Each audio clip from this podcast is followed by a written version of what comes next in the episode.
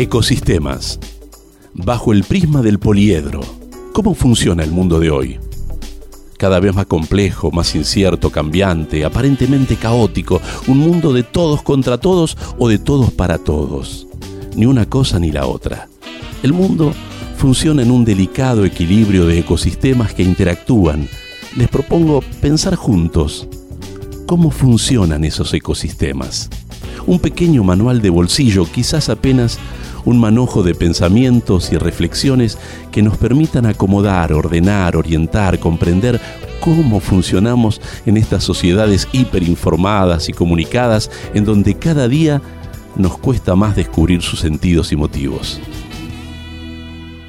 Los invito a escucharnos y descubrir juntos estos ecosistemas en los que muchas veces estamos insertos sin querer formar parte de ellos y que sin embargo son parte de nuestras luchas y decepciones cotidianas. Y bajo el prisma del poliedro, porque todo ecosistema está compuesto por diferentes caras o lados, con sus vértices y particularidades. Unidad en la diversidad, donde el todo es superior a las partes, el acuerdo superior al conflicto, la realidad se impone a la idea y el tiempo al espacio. Esto nos permitirá construir un mundo sustentable, en un ambiente pleno de humanidad en concordia con la naturaleza, única protectora de nuestra existencia y de las generaciones por venir. Bienvenidos a Ecosistemas, bajo el prisma del poliedro.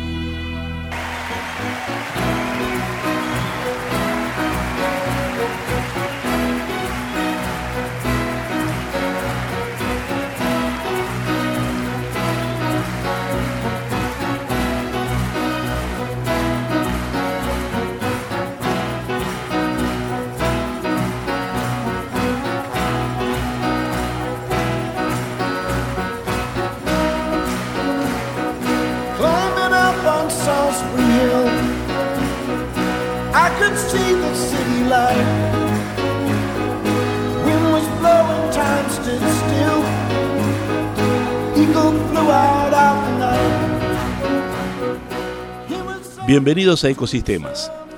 En el día de hoy vamos a meternos en el mundo de la economía y específicamente vamos a tratar un tema que muchas veces es un tabú o es algo inentendible para el común de la gente, pero a quien tenemos como invitado eh, nos va a dar la oportunidad y la posibilidad de que podamos conocer a ciencia cierta qué función y qué rol cumplen los bancos centrales.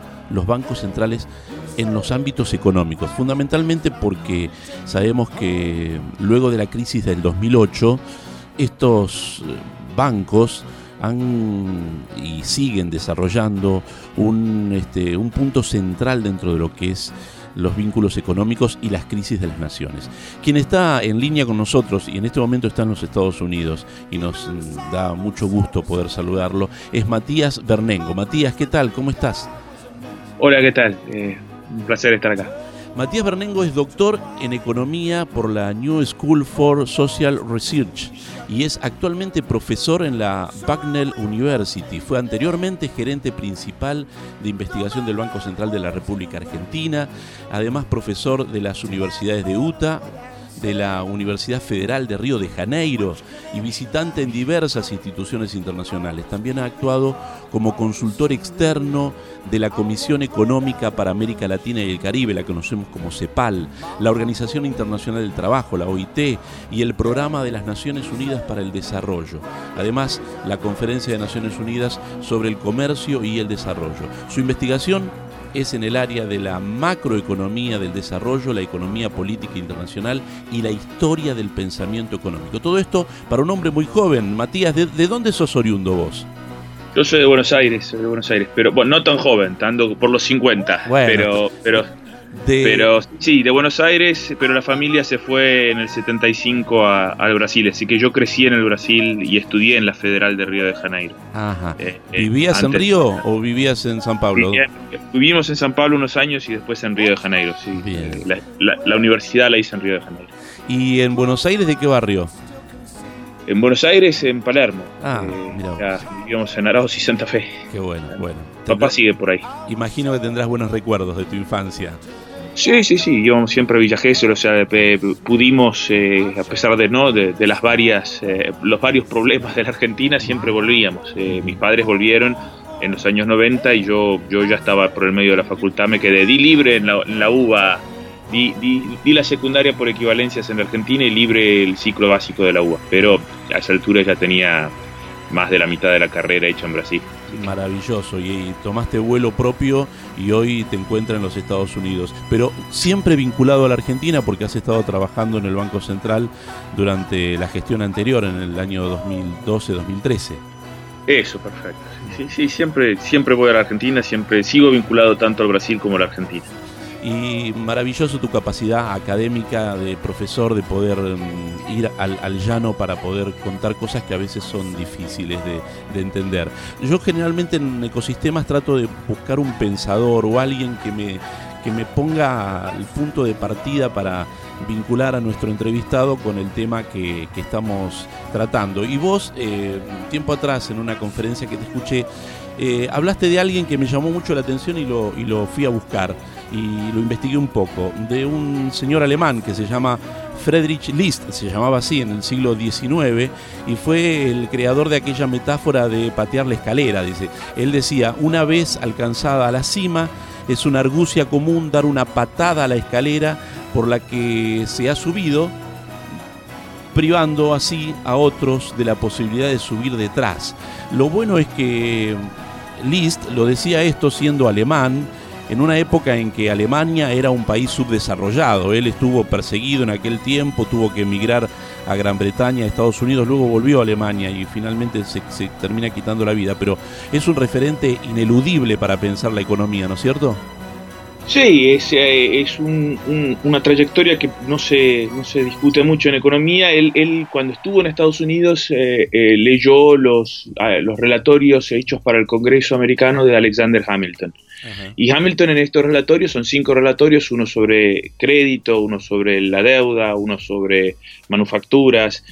lo que esencialmente lo que propone es un programa de un Estado desarrollista. Y lo que Liz hace es, dice, este es el programa que usó Estados Unidos, que está usando Estados Unidos, es el programa que esencialmente usó Inglaterra, porque eso es lo que Hamilton decía, mira, los ingleses hicieron esto, nosotros tenemos que copiarlos, eh, porque es ¿no? la estrategia para alcanzarlos. Eh, y, y él obviamente dice, este es el programa para Alemania. Y mucho tiempo más tarde, o sea, la, expresión volvió a quedar famosa ¿no? por, eh, por el economista surcoreano que está en Cambridge, en Inglaterra, eh, Ha-Jun Chang, que justamente tiene un libro que se llama Pateando la Escalera, eh, en que cuenta cómo el, los, estados, los llamados estados desarrollistas asiáticos, ¿no? Surcorea siendo uno, Japón, China, eh, recientemente, eh, usaron estas políticas desarrollistas para, para, intentar o para aproximarse a, los países desarrollados. Yo lo uso, eh, o sea, yo escribí un, un, articulito que salió en la Argentina en la revista Circus, que edita un, grupo de gente heterodoxa en la Argentina, pero que también salió en una versión en inglés en el Journal of Economic Issues que dice que se llama justamente Pateando la escalera también. Mi, mi, mi, argumento es que no es solo el proteccionismo o otras cosas. Lo de List era, la idea de List era que eh, Inglaterra había usado las políticas proteccionistas para promover su propia industria, ¿no? al, promover eh, la protección de la manufactura textil del algodón, eh, no solo hay un boom manufacturero que llamamos la revolución industrial en Inglaterra, pero también se desindustrializa la India, ¿no? que era el gran productor textil en ese momento. y lo que él dice, suben por esa escalera proteccionistas y ahí patean la escalera y quieren libre comercio. Yo lo que digo es, es equivalente para los bancos centrales. Los usaron como instrumentos de desarrollo, suben la escalerita, la patean y nadie puede usar los bancos centrales como instrumentos de desarrollo. Em, vos, eh, si tendrías que explicarnos qué es un banco central, ¿podríamos decir que un banco central es un banco de bancos? Eh, es una forma de verlo, es una de las, de, las varias funciones de los bancos de bancos. Yo te diría que originalmente los bancos centrales son el banco del gobierno. o sea, y eso es la, parte que me parece escondida. O sea, cuando, cuando crean los primeros bancos públicos que van a transformarse en bancos centrales, son bancos de las ciudades-estado mercantiles de Europa, ¿no? es la, la, tabla de Cambi, que es, supongo en catalán la tabla de, cambio de Barcelona, eh, el Banco San Giorgio de, eh, Génova, eh, y después los dos bancos venecianos, ¿no? que es el, del Giro, porque hacían giros justamente, y el del Rialto, que era en donde quedaba. Que e, y después el Banco de Ámsterdam, debo decir, el otro, ¿no? Ciudad mercantil eh, holandesa. E, e, esos bancos preceden al Banco de Inglaterra, que es normalmente considerado el primer banco, el primer banco central propiamente dicho, que es de 1694, y que esencialmente fue creado para financiar a los reyes ingleses. Eh, era William and Mary, que habían acabado de llegar, una, una un, golpe de Estado, se puede llamar, y, de, la burguesía mercantil eh, londrina, y, lo que ellos hacen es, tienen que hacer una guerra contra Francia y básicamente toman prestado de este banco al que le dan un monopolio. La idea es financiar, digamos, la idea es financiar algún emprendimiento y para eso se crea el Estado. Es una creación, la, deuda pública es una creación europea del final del medioevo. No había ah. deuda pública en el mundo antiguo. Había dinero, había bancos, habían eh, como llama, hasta eh, instrumentos, eh, como llama, privados, pero no, no, había deuda pública. Deuda pública es una invención europea y, y, los bancos centrales aparecen para manejar la deuda pública. O sea, esencialmente, si tenés un banco central que te compra la deuda pública, podés controlar las tasas de interés sobre tu deuda y podés tomar prestado a tasas razonablemente baratas sin, sin quebrar. Esa es la idea.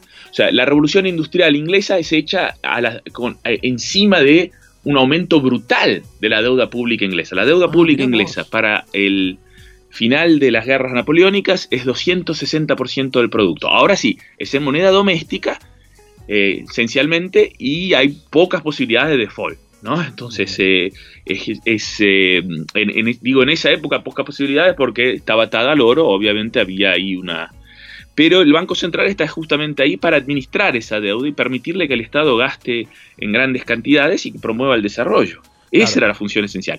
La idea es eh, invertir con, con, una, con una probabilidad de recuperarlo por, por, los emprendimientos que generaba, digamos, conquistar países o, desarrollarse. Abrir los mercados y como abrir los mercados y podés cobrar impuestos sobre el comercio exterior, ese comercio exterior es lo que te permite pagar los intereses de la deuda. Ni siquiera tenés que pagar la deuda, lo que tenés que pagar los intereses sobre la deuda porque cuando se vence un bono podés eh, sacar otro bono. O sea, Inglaterra tiene deuda pública constantemente, la deuda pública per se no se paga. Lo que pasa es que la proporción de la deuda, si la economía crece más rápido que la deuda, la deuda deja de ser algo que, es abrumadoramente grande, pero nunca pagaron la deuda. Estados Unidos una vez, desde que creó su deuda en la guerra de independencia, Estados Unidos una vez pagó la deuda pública, la pagó entera, dijo no tenemos más deuda pública. Fue el señor Andrew Jackson. Ah, Cuando Andrew Jackson pagó la deuda pública generó una crisis brutal. ¿De qué año estamos hablando? Y Andrew Jackson pagó la deuda, es, eh, él cierra el, el, segundo banco de Estados Unidos en 1832, es por ahí, y ahí se viene una gran depresión, para 1837 es considerado el pánico de 37, es una gran depresión en la economía americana, una de las razones es que eliminó la deuda pública. O sea, lo que la gente no entiende, la deuda pública, ¿qué es lo que hace? La deuda pública le da a, a la economía un activo, por lo general, seguro. O sea, como no hay default en, en, la deuda en tu propia moneda, o es muy raro, es muy difícil, porque particularmente en el mundo, en el mundo de, de, las monedas de hoy en día, en donde no son conversibles a nada, eh, deuda en moneda, en moneda doméstica no, no, podés no pagar. O sea, podés emitir y podemos discutir cuáles son las, consecuencias de emitir, pero, eh, pero nunca podés no pagar, porque el, bono lo que te dice es te prometo que te pago tantos, eh, llama, dólares. Y si vos emitís dólares, pum, pagás los dólares y, emitís y pagás con los dólares lo de la deuda. Entonces, raramente necesitas pagar la deuda. Lo que se necesita con las deudas públicas en moneda doméstica es pagar los intereses lo que tenés que, sucede, es lo que sucede es que si vos para pagar los intereses. Claro, pero si vas pagando los intereses estás sometido siempre a lo que te determine tu acreedor porque seguís debiéndole. Pero el problema es que, eh, eh, o sea, eh, podría ocurrir, y es verdad que si vos mirás al siglo XVIII inglés, cuando el Banco de Inglaterra ¿cómo se llama?, eh, financia al Estado y la deuda pública se dispara a niveles muy elevados, es verdad que tenéis una, clase financiera importante que en el caso inglés eh, domina, domina la política. Los Whigs dominan la política inglesa y están ligados a la City y se les paga buenos intereses. Eso es verdad. Ahora, por otro lado, hay momentos históricos en el cual el Banco Central esencialmente la postura que tuvo, y yo te, acá te estoy diciendo del New Deal americano, eh, de más o menos eh, el año 34, cuando Mariner Eccles asume la, presidencia de la Fed, ¿no?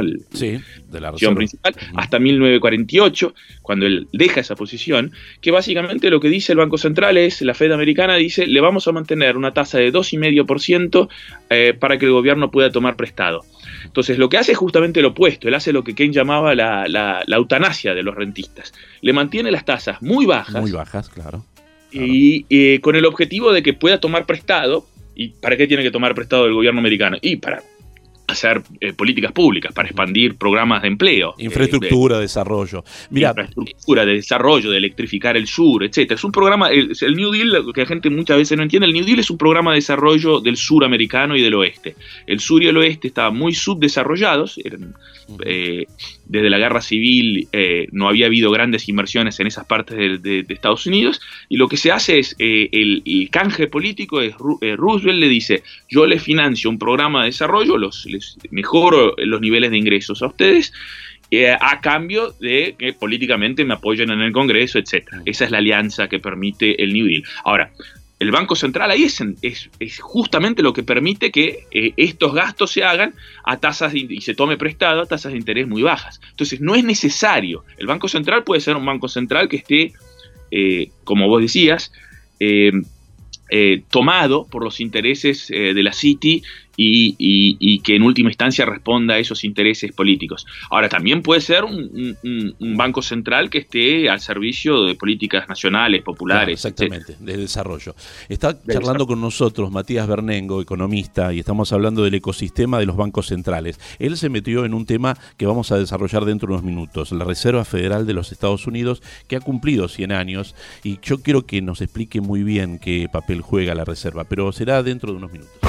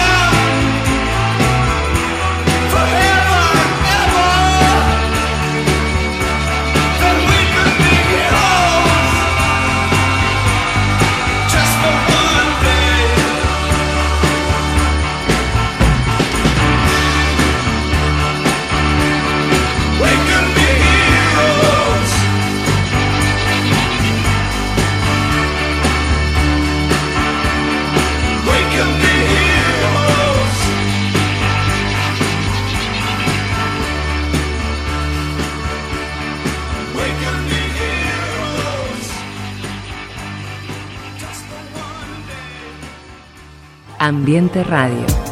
Equilibradamente, la radio del medio ambiente.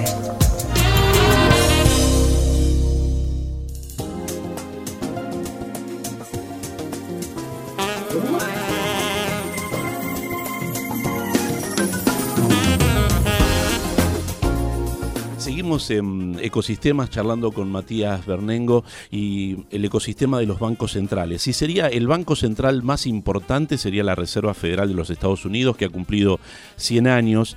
Y Matías, vos decías que los bancos centrales son creados para, para que el gobierno pueda financiarse. En el caso especial de los Estados Unidos, uno ha visto que son los banqueros mismos que conforman. Digamos, ¿qué diferencia hay entre el gobierno y el Banco Central en el caso americano?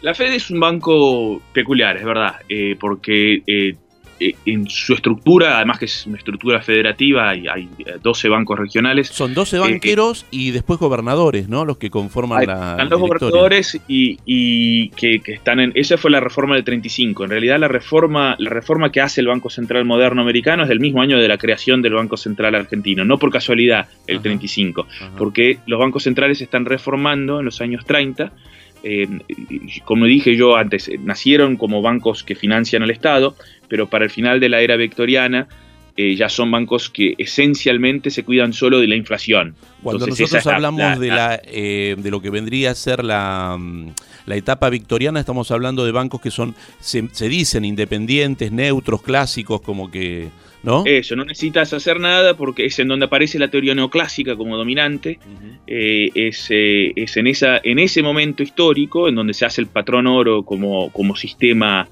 eh, dominante en las finanzas internacionales, en donde los bancos centrales pasan a ser como cajas de conversión, dejan de, eh, actuar directamente financiando al gobierno, supuestamente, eh, porque ahora lo que hacen es simplemente controlar la cantidad de dinero proporcional al oro para no tener inflación, y la única preocupación es la inflación, el resto los mercados lo resuelven eh, por sí mismos, o sea, el desempleo, etc. Obviamente, cuando tenés la, la Gran Depresión y el desempleo es 25%, es muy difícil decir, no, el patrón oro funciona, los bancos centrales no tienen cómo intervenir. Entonces, en ese momento, en el 35, que, que está la reforma en donde esa estructura que hablamos de la Fed se, se, genera, eh, se, modifica, en donde eh, pasa a tener más relevancia eh, el, el, el, board de gobernadores que queda en Washington. porque hasta ahí, hasta ahí realmente el que manejaba la Fed era el presidente del banco, del banco de la Fed de Nueva York. Vos decís que en aquella... un banco más importante, pero... Claro, vos decís que en aquella reforma empieza a jugar la política. Eso, pasan a decir, no, no, el que controla el Banco Central es, es, acá de Washington, es una persona designada por el presidente, aprobada por el Senado, eh, y, no los, los propios banqueros, o sea, eh, eh, y, ¿no? que son los dueños, por así decir, los propios bancos de, los bancos regionales. Ahí empieza a jugar la segunda etapa de los bancos centrales, que vendría a ser la etapa keynesiana. Eso, es una etapa en donde ahí sí los bancos centrales pueden manejar, intentan manejar más allá de la inflación, intentan otra vez, o sea, debo decir, eh, eh, eh, vuelven en un cierto sentido a su origen, en el sentido que pasan a financiar al Estado otra vez.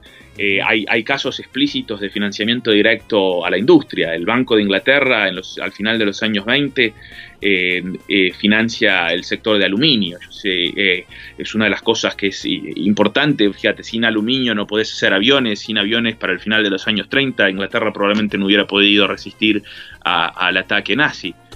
así que, o sea, si, si no hubieran mantenido una preocupación con el desarrollo, sería catastrófico. para, para, Inglaterra. A mí me, llamó la atención que a partir de los 40, vos decís de los 40, de 1940 hacia los 70, eh, eh, se, da la sensación de un mundo más regulado con, con, este, con esta idea de, de, medidas keynesianas, donde vos decís que no hay tanta desigualdad, no, no aparecen los grandes ricos. Esto, esto me quedó muy, muy marcado de lo que vos decías. Claro, eh, hay, dos cosas que yo te diría que son importantes de ese periodo que se llama, ¿no? Los franceses lo llaman los 30 gloriosos, en, en, el mundo anglosajón le dicen los, la, era dorada del capitalismo. Es, un periodo en donde claramente hay políticas keynesianas. y una de las cosas importantes es que hay controles de capital. No se permite que, los capitales se muevan libremente de un país a otro y eso permite que los bancos centrales mantengan tasas de interés relativamente bajas, que a su vez hace que, que los gobiernos puedan tomar deuda y tengan que pagar poco en intereses. Eh, es el periodo de la expansión del estado del bienestar. Y es en el periodo de colonización, en donde hay políticas de desarrollo, etc. Pero otra parte importante de esa historia, que complementa eh, la actuación de los bancos centrales eh, eh, y de las políticas fiscales de los gobiernos, es que las tasas de, de, ¿cómo se llama?, cobradas de impuestos son, son estratosféricas. O sea, en, Estados Unidos llegan al 95% de los rendimientos marginales arriba de un cierto límite que era elevado, obviamente pero o sea, si arriba de ese límite ganabas un dólar, te sacaban 95 centavos de ese dólar. Eh, entonces, cuando uno pregunta, yo siempre a mis alumnos les digo, díganme un millonario ¿no? de, la llamada Gilded Age, ¿no? del final del siglo XIX. Y acá en Estados Unidos te dicen un montón, te dicen Rockefeller, te dicen Carnegie, te dicen, te dicen JP Morgan, te, van diciendo varios nombres. Digo, díganme uno de XIX. Claro. Del siglo XIX. Ahí vos le decís, díganme de uno de ahora. Eh, que, están por todos lados. Yo digo, yo acá hay, hay, un edificio acá en Bucknell que es, el Carnegie Library, que es, la dio el señor Carnegie, que no estaba muy lejos de acá en Pittsburgh. Y, le digo, digan el nombre de un, millonario o billonario ¿no? del, mundo moderno. Y también te dicen un montón. Esos, eh, eh, Bill eh, Gates, eh, ¿no? Eh, e incluso estamos pensando en un futuro presidente de los Estados Unidos. Ya sé que Donald Trump lo era, económicamente una persona muy adinerada, pero también hay proyectos de otros multimillonarios que como Bloomberg que, puedan llegar a, la Casa Blanca, ¿no? Eso, justamente. Entonces te dicen nombres. Debo decir, decime uno de los años 50 y 60. Y no hay respuesta. Y no hay porque no había. O sea, porque no se crearon, o sea, no es que no había empresas importantes, no es que el capitalismo no era dinámico en ese momento, eh, por el contrario, buena parte de las cosas, o sea, eh, ojo, hay que decir también que eh, la innovación es en gran medida debido al financiamiento del Estado. O sea, las dos cosas más, más definitivas del mundo moderno fueron creadas para la Segunda Guerra Mundial. ¿no? Todo el mundo piensa en la bomba atómica, pero la otra es la computadora. La computadora la hicieron los americanos acá en la Universidad de Pensilvania, no lejos de acá, la primera que realmente funcionaba eh, eh Seleniak, que se terminó de producir en el 46, para, para tirar bombas eh, a los alemanes. Le, salió un año tarde, al contrario del otro que le salió a tiempo y no la bomba atómica. Pero eh, las computadoras y el mundo en que vivimos, por el cual yo te estoy hablando, ¿no? por la Internet, que también es una invención del Estado americano, es un mundo muy dinámico el año de los 50-60. Lo que pasa es que el Estado, que financiaba buena parte de esta investigación y desarrollo, le sacaba con impuestos estas cosas a, las grandes fortunas y no hay grandes millonarios de ese periodo. Es un periodo de la era dorada ¿por porque le va bien a la clase trabajadora, y hay, hay, una clase media que se expande. Eh, y, y llama, y la economía crece a tasas elevadas, esa es la otra cosa. O sea, es, es un periodo porque los salarios son elevados y la gente puede consumir y hay sociedades de consumo masivas, en donde eh, se crece rápidamente. O sea, por eso es la era dorada del capitalismo, porque además se crecía, se crecía con buena distribución del ingreso.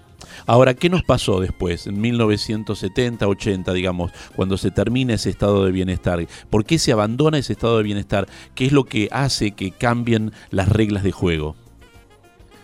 Y hay varias razones, pero yo te diría que lo, central de esto eh, es lo que hay, hay una expresión de un, de un sociólogo americano que ya falleció, que se llama Christopher Lash, que habla de la revuelta de las élites.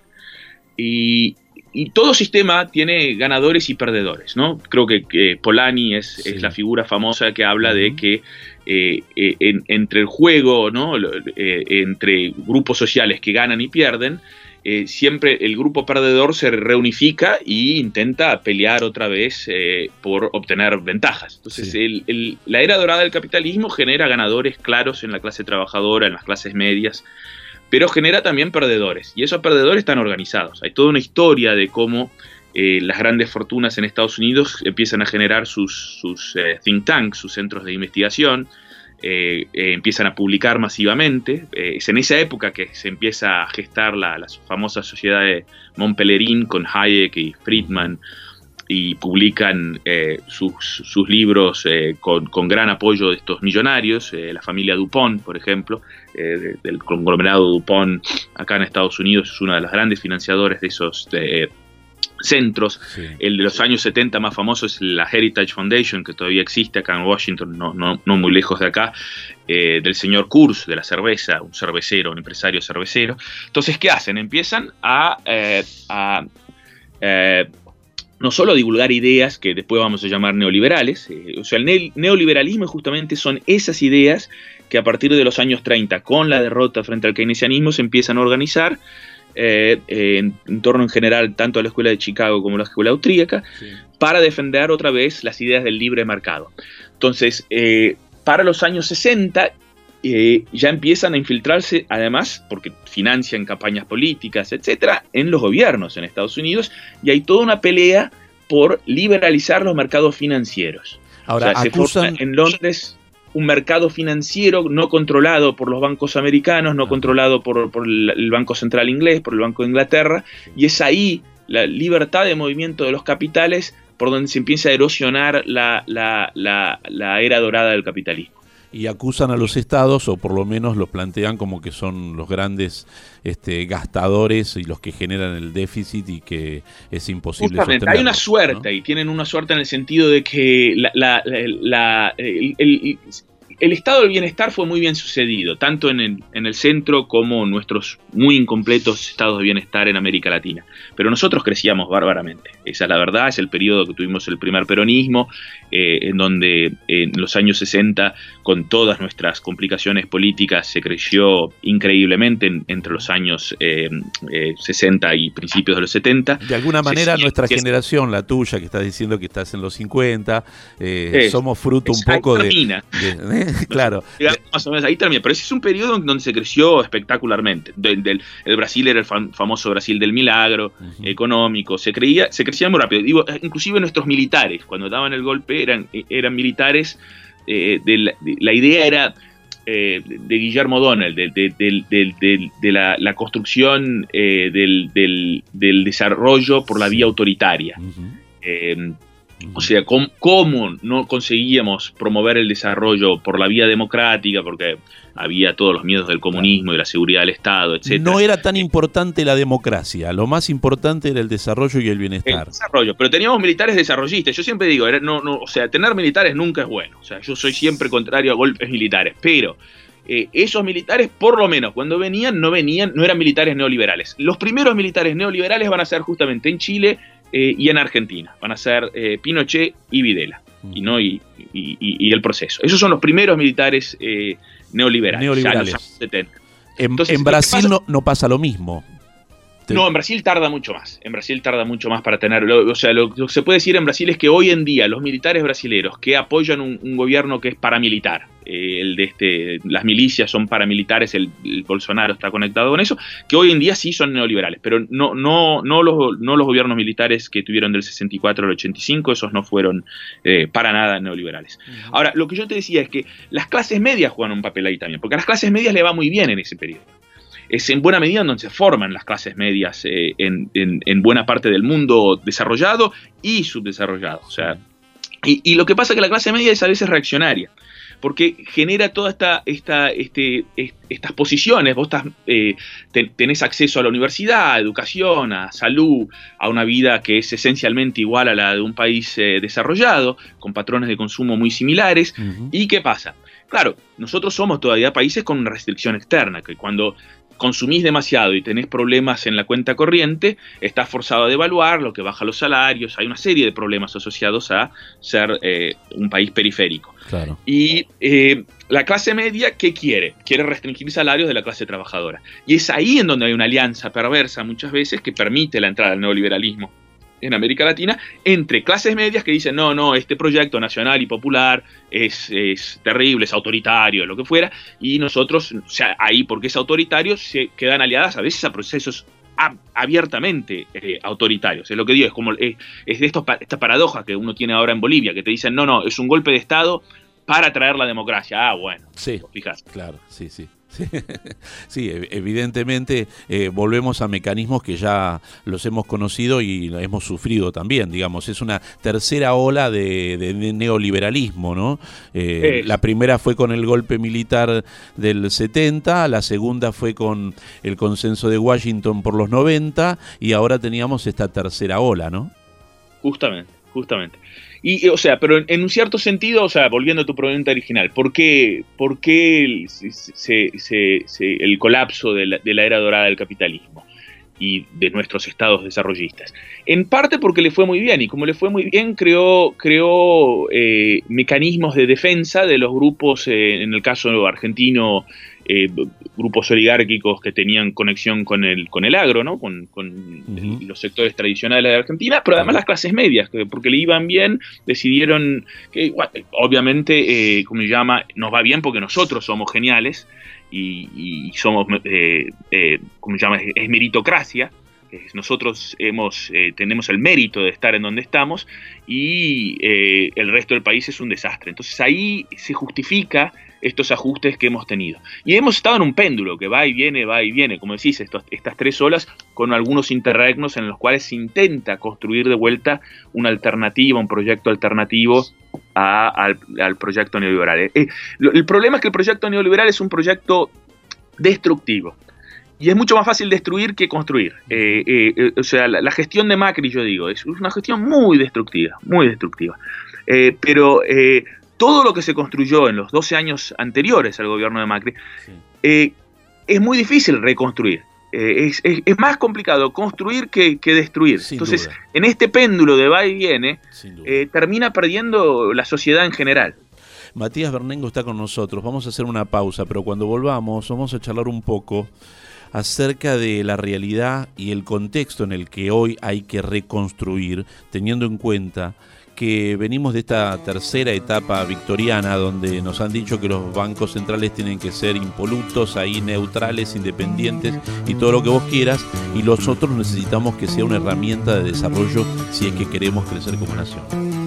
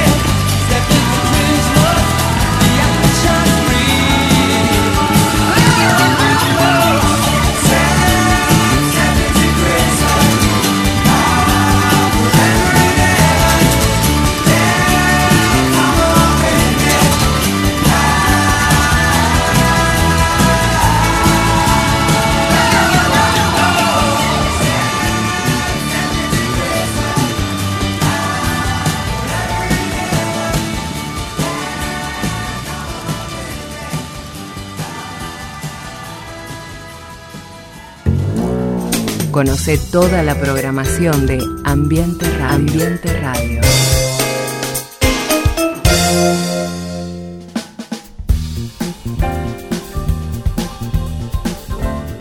Matías Bernengo, charlando en ecosistemas, sobre el ecosistema de los bancos centrales.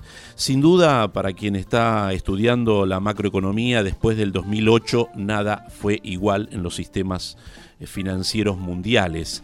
Eh, por eso es tan interesante entender en qué lugar estamos parados hoy, en el contexto en el que estamos parados.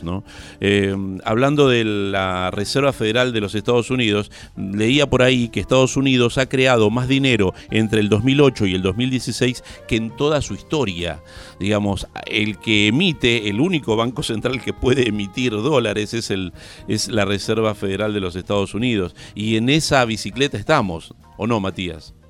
Sí, sí, hay un aumento eh, increíble de la liquidez global, ¿no? Como se dice, eh, la Fed eh, compró cantidades de, bonos del Tesoro de largo plazo americano, o sea, financia al Estado, y también compró gran cantidad de los bonos, de estos bonos inmobiliarios que estaban en el corazón de la, la crisis, no, de la burbuja que cuando explotó llevó a la crisis en el, en el 2008, ¿no? con la quiebra de, Lehman Brothers.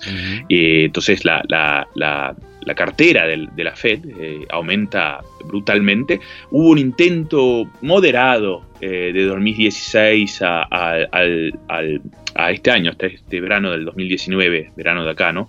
Eh, de disminuir la cartera, pero no mucho, eh, o sea, sigue siendo, eh, los grados de liquidez global son muy, muy amplios y eso está evidenciado también en que las tasas de interés en Estados Unidos y en varios países desarrollados no pueden subir mucho, van a seguir bajas, eso, eso es un contexto que no va a cambiar, que yo diría tiene, tiene, tiene elementos positivos para para los países periféricos, eh, aunque la, gente por lo general no lo nota, pero, pero creo que no es del todo negativo. Pero sí, no, hay un aumento significativo de, de, la, de la liquidez y algo importante a decir en eso, o sea, porque en la Argentina hay siempre una histórica eh, fuerza eh, intelectual por detrás de las ideas monetaristas. La idea es que si emitís, generás inflación y obviamente en Estados Unidos a pesar de que se emitió eh, a grandes cantidades, como notaste, eh, no ha habido ninguna inflación perceptible, las tasas de inflación siguen eh, siendo moderadas, tampoco hay ni siquiera grandes aumentos de los salarios, yo diría que es más importante para entender la inflación, porque aunque se cree que Estados Unidos está en pleno empleo, porque la tasa de desempleo es muy baja, es por debajo de los 4, 3,5% más o menos, eh, en realidad hay mucha gente que eh, no, no, no, está en el mercado de trabajo, o sea, no, no, no, no, no está desempleada no porque eh, tiene trabajo, no está desempleada simplemente porque está tan, tan, no, es tan incapaz de conseguir empleo que simplemente decidieron no buscarlo más y por lo tanto está fuera del mercado, digamos. Está fuera del mercado, no se ha capacitado para estar en el mercado según como viene ahora el mercado de trabajo. Es, entonces simplemente los, no los consideran desempleados, pero si medidas más amplias de desempleo que llevan en consideración la gente que no que le gustaría trabajar si pudiera encontrar un trabajo, eh, lo ponen al desempleo americano como algo como el 7,5%. Diría Shakespeare, emitir o no emitir, digamos, depende de quién emite, porque yo estaba viendo un billete de un trillón de dólares de Zimbabue que no vale nada, o algún billete de los de venezolanos que también están con, con problemas. El único que puede emitir es Estados Unidos porque es confiable esa moneda, digamos, ¿cuál es el...? Me decían que el valor del dinero se demuestra por la transacción anterior, digamos, eh, estamos en confiabilidad, yo te diría lo siguiente, o sea, la gente lo, usa la confiabilidad y es obvio que hay confianza en el dólar, pero la confianza viene de que hay poder. O sea, eh, los problemas de países que tienen hiperinflación, como tiene Zimbabue, como tuvo la Argentina en algún momento, es por lo general un problema externo, es porque tenés deuda en otra moneda. Entonces, como tenés moneda, porque yo te digo, el, caso clásico es la hiperinflación alemana, que es todavía el caso que es históricamente más importante para entender todas estas cosas. Eh, Alemania que cuando sale de la Primera Guerra Mundial tiene una deuda eh, con Estados Unidos y con los otros países aliados. Pero todos los países aliados, Francia, Inglaterra, etcétera, tienen deudas con Estados Unidos. Es en ese momento, debo decir, que el dólar se transforma en la moneda fundamental, eh, no hegemónica globalmente, porque Inglaterra ahora le debe a Estados Unidos en dólares. Y por lo tanto, Inglaterra, si quiere pagarle a Estados Unidos, necesita tener superávits en la cuenta corriente para poder pagarle los dólares a Estados Unidos. Entonces su moneda deja de ser la moneda realmente relevante. Claro. Bueno, ahí qué hace eh, Alemania. Alemania tiene que pagar esencialmente dólares, porque los ingleses quieren dólares para pagar a los americanos, los franceses quieren dólares para pagar a los americanos, las deudas interaliadas, le decían. ¿Y eh, ¿qué, le pasa a Alemania? Alemania es por primera vez un país democrático, eh, tienen la República de Weimar y tienen un partido socialista en el, gobierno. que debo decir, no es un partido comunista, o sea, los socialistas son los que reprimen a la a la Rosa Luxemburgo y a, los comunistas, etc. Es un partido socialista. El Partido Socialista esto obviamente tiene que ser de alguna forma eh, responder a los intereses de, los sindicatos, de la clase trabajadora. Ellos tienen que pagar también lo que le deben, están ocupados militarmente. Tienen que pagarles a los aliados lo que deben en términos de las, de las reparaciones que les imponen. ¿Cómo pagas a los aliados? Ellos devalúan la moneda para poder pagarle a los aliados, exportar más, etcétera, y poder pagar. Y al devaluar la moneda, ¿qué pasa? Todos los bienes importados suben de precio. Claro, por Pero como suben los precios, ¿qué pasa? Los trabajadores, y acordate, es tu base política, que tenés voz crítica, tenés gente por la izquierda, los comunistas que quieren hacer una revolución, y por la derecha posibles golpes militares dados por fascistas nazis como el señor Hitler, eh, que hace el primer putsch por ahí. Eh, entonces los tenés de los dos lados.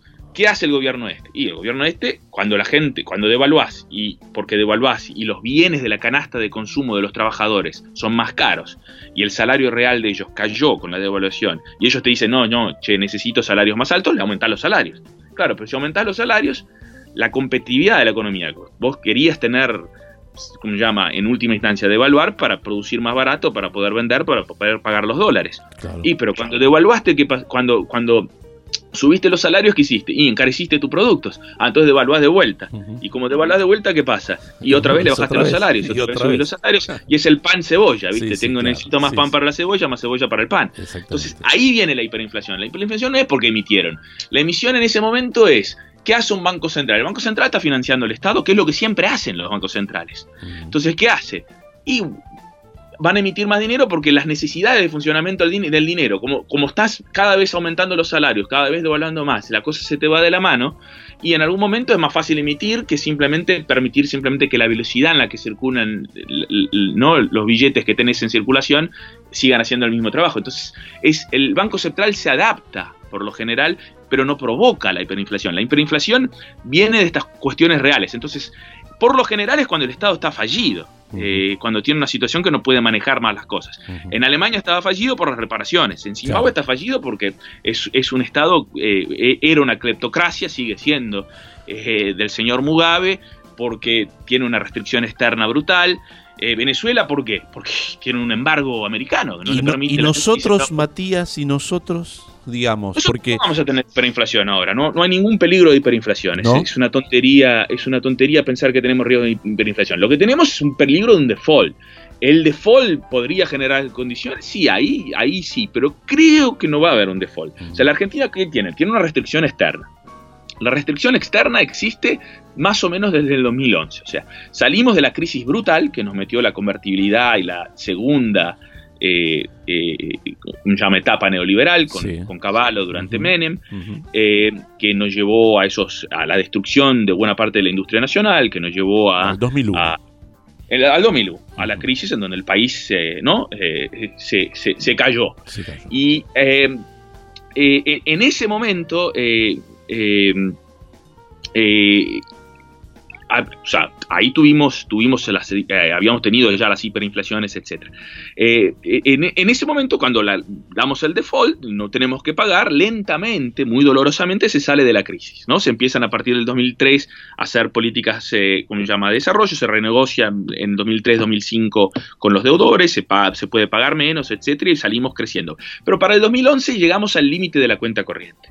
Entonces, en ese momento, si queríamos seguir creciendo, eh, las dos alternativas eran, eh, o sea, o, eh, tomábamos prestado. Endeudarse, claro.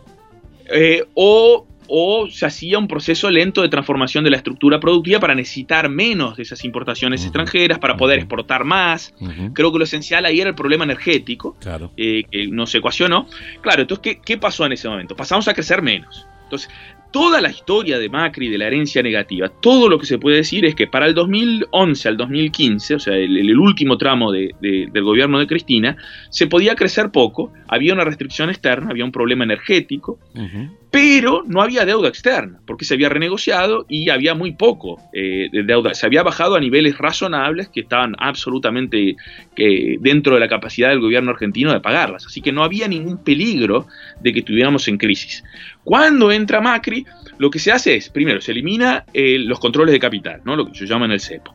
Se eliminan los controles de capital, se permite que la gente compre dólares y se empieza a tomar grandes cantidades prestadas, eventualmente no con, la ida del FMI en el, 2018, con el mayor paquete del FMI de la historia. Se entiende que en el 2017 se generó el mayor, eh, fue el año de mayor endeudamiento de los países emergentes, un 22% más de endeudamiento, tomamos, digamos. Tomamos prestado increíblemente, y debo decir, tomamos prestado increíblemente, y en los cuatro años del gobierno Macri, tres el producto va a caer, así que eh, o sea, si hablamos hablar de herencias, la herencia que deja es se reendeudó en dólares, en dólares a niveles que es difícil de pagar. O sea, que va a haber que, en algún momento hacer una renegociación. Y ahora que tenemos que esperar. no solo no creció, duplicó el desempleo, como aceleró la inflación. ¿Por qué? Porque dejó una, una, una, una gran devaluación de, la moneda eh, doméstica, con lo que bajó los salarios. Que era, es, la parte que hay que decir.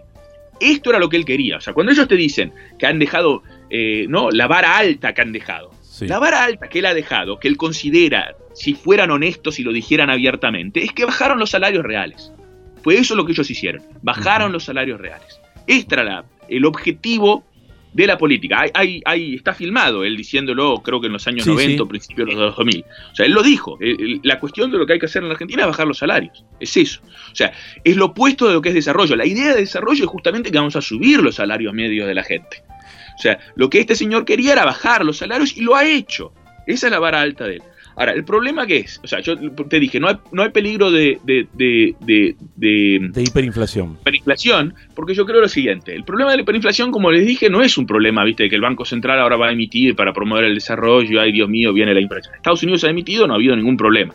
El problema nuestro sería si tuviéramos que dar grandes devaluaciones, tenés un gobierno que es nacional y popular, que va a dar, recomponer los salarios reales, que debe hacerlo, subirle las jubilaciones a los, a los, a los jubilados, eh, ir a las paritarias y darle a, la gente salarios más elevados, y claro, lo va a hacer. Entonces, si quedamos en devaluación, salario más alto, devaluación, salario más alto, estamos como en, en, en la hiperalemana, que se nos va de la mano los precios. Ahora, yo creo que no es necesario pensar en grandes devaluaciones, eh, porque ya hubo una gran devaluación, eh, y yo no creo que, eh, o sea, es verdad que tenemos pocas reservas, pero yo creo que es posible negociar con el FMI, es posible de a poco ir haciendo las reformas que son necesarias eh, para necesitar importar menos, particularmente en lo energético, y no tener que estar devaluando la moneda a lo loco. Yo creo que quien reimpuso los controles de capital fue el señor Macri, ¿no? El Banco Central de la reimpuesto los controles de capital, esos van a quedar, por suerte y eh, no hay por qué pensar que a, corto plazo eh, el FMI o, los mercados financieros internacionales eh, vayan a tirar a la economía argentina en un default. Escapando del default no hay, no hay por qué pensar en, en, hiperinflación. Lo que va a seguir habiendo es una inflación relativamente alta simplemente porque la recomposición de los salarios, simplemente por recomponer los salarios, ya eso te, te eleva la inflación el año que viene. Bueno. Entonces, eh, el año que viene va a haber inflación. Espero que una recuperación moderada sea espacio para hacer un poquito de política fiscal. Eh, pero no hay, no hay por qué, o sea, yo no estaría optimista, nadie puede esperar que viene ahora, después de estos cuatro años desastrosos, eh, un gobierno que vamos inmediatamente a ir como si estuviéramos en, el auge del boom de, de los 2000. Eh, además porque el contexto internacional es diferente, el comercio internacional se ha estancado, China crece considerablemente menos de lo que crecía antes, no hay ninguna indicación de que Estados Unidos o Europa van a salir creciendo rápidamente, por lo tanto van a seguir creciendo muy poco y eso quiere decir que el contexto internacional no es muy positivo. Pero yo ahí lo que digo, la otra cosa que es importante de esto que había dicho en el otro bloque, de que las tasas de interés en, el centro son muy bajas, es que eso nos permite eh, en la periferia, si tenés tasas eh, un poquito más elevadas que en el centro, como por ejemplo tuvo Brasil durante los gobiernos del PT, eh, de Lula y de Dilma, eh, atraer, atraer dólares y juntar reservas. O sea, lo que la Argentina, lo que un banco central periférico tiene que tener, además de seguir siendo un banco que ayude y fomente al desarrollo, como cuando se cambió la carta orgánica cuando yo estaba ahí en el banco, que lo hizo Mercedes Marco del Pon, eh, lo que hay que hacer es es eh, acumular reservas. La Argentina necesita acumular reservas como tiene el Brasil, porque eso te da un blindaje contra la posibilidad de estos ataques especulativos y de estas situaciones que tuvimos en el 2018 y en el 2019. Eh, por lo menos eh, eh, te escucho optimista, digamos. No, no, creo que vayamos a crecer, pero por lo menos este, vos estás viendo un panorama en el cual no llegaremos a la hiper y que van a poder sostenerse porque se va a recuperar poder de alguna forma, ¿no? porque no, no va a haber un, un gobierno fallido, ¿no? Eso, llamémoslo un optimismo moderado. O sea, por lo menos el gobierno pasa a estar en manos de gente que eh, eh, hay, que desmistificar esto. O sea, lo, que viene es un gobierno de gente competente. La, gente que estaba ahí era una mezcla de, rufianes incompetentes. Eh, y, simplemente recibieron un gobierno que no tenía peligro de default, lo ha dejado al, borde del default. todo el dinero que entró, buena parte del dinero que entró, de los dólares que entraron, se fueron, fueron fugados. y fueron fugados eh, por gente que está en la City y que tenía conexiones con el propio gobierno. Así que no se puede decir. Si vamos a hablar de, cuestiones éticas y, morales, acá, acá hay, hay obviamente problemas graves en, lo que, eh, eh, o sea, hay cosas comprobadas. El señor Macri estaba en los Panama Papers, o sea, no estamos hablando de gente que, que de, la cual hay, hay sospechas, hay, hay evidencia. Una idea de haber tomado el Estado por asalto para poder hacer negocios y fugar capitales. Absolutamente, es un estado depredador. E, era un estado fallido, esta gente, y dejan un estado con, mucho menos capacidad de lo que tenía. Y es difícil generar estas capacidades, porque vos fijate, si, destruís, eh, digo, eh, eh, si, destruís una, burocracia, si vos agarrás y destruís los bancos, nosotros destruimos los bancos de desarrollo. En el Brasil, por ejemplo, el señor Bolsonaro está intentando destruir el, el, BNDES, ¿no? el Banco de Desarrollo. Es una burocracia que cuesta años, como se llama, formarla. Hay gente que cuando vos le das un proyecto de inversión, te saben decir si vale la pena financiarlo o no. Tienen capacidad técnica de mirar estas cosas. Cuando la destruís, volver a formar a la gente es muy complicado. ¿Cómo formas a gente que te pone un satélite de estos... Eh, eh, que queda parado ahí encima, como hizo la Argentina, Mbappé, estas cosas, si vos destruís a, las instituciones públicas. Es muy difícil reconstruir en, en cuatro o cinco años eh, estas cosas. La gente, por ejemplo, agarra y se va y es complicado formar otra vez una persona que haga todas estas cosas. Entonces, esas cosas eh, eh, hacen muy difícil. O sea, yo no estoy optimista, por eso te digo, es un optimismo moderado. Es que finalmente vuelve, o sea, mi optimismo viene de que viene gente competente, gente además comprometida con eh, los destinos de la nación, o sea, que están preocupados con que haya desarrollo realmente en la Argentina. Y la última. Eh, gente que está preocupada a ver si pone la guita en, en, en ¿cómo se llama?, en, un paraíso fiscal y que tiene su casa en Miami. La última, el Banco Central en esta nueva gestión, ¿cuál es el perfil que debe tener? Eh, yo, eh, o sea, podemos discutir la cuestión de, la, de las eh, políticas específicas. Yo tengo una posición que es rara entre la gente más progresista, que yo creo que el Banco Central debería mantener tasas todavía por un buen tiempo elevadas para traer dólares y, financiar y poner bonos inclusive indexados en pesos, porque yo creo que hay que estimular que la gente traiga los dólares de vuelta eh, para acumular reservas en dólares en el Banco Central y generar deuda, pero deuda pública en moneda doméstica, en pesos, eh, que nos permita tener políticas expansivas fiscales domésticamente.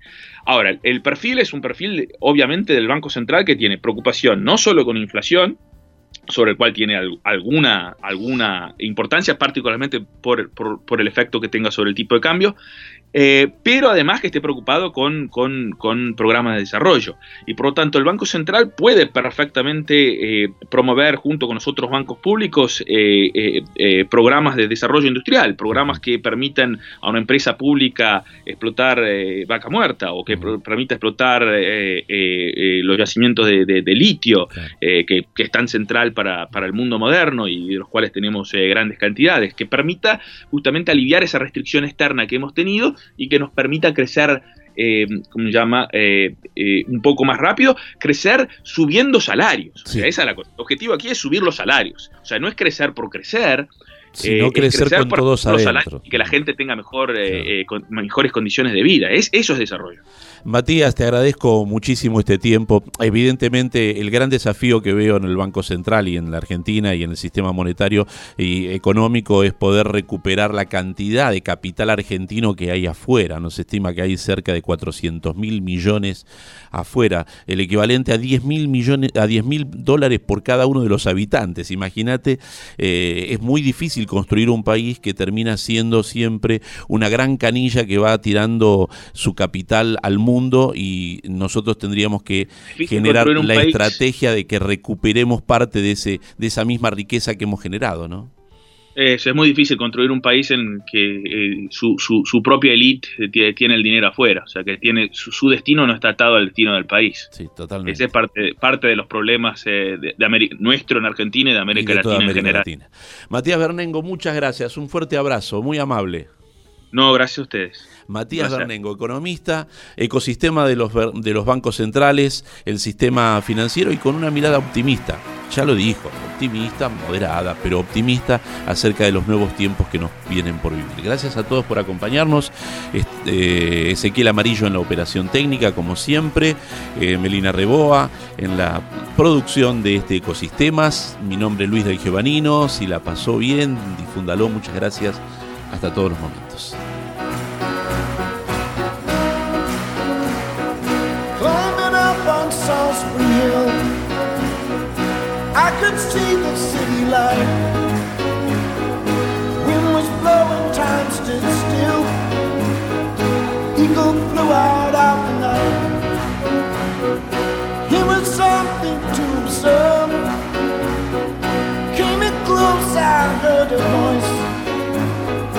Standing, stretching every nerve.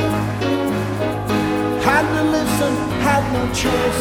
I did not believe the information. I just had to trust imagination. My heart going.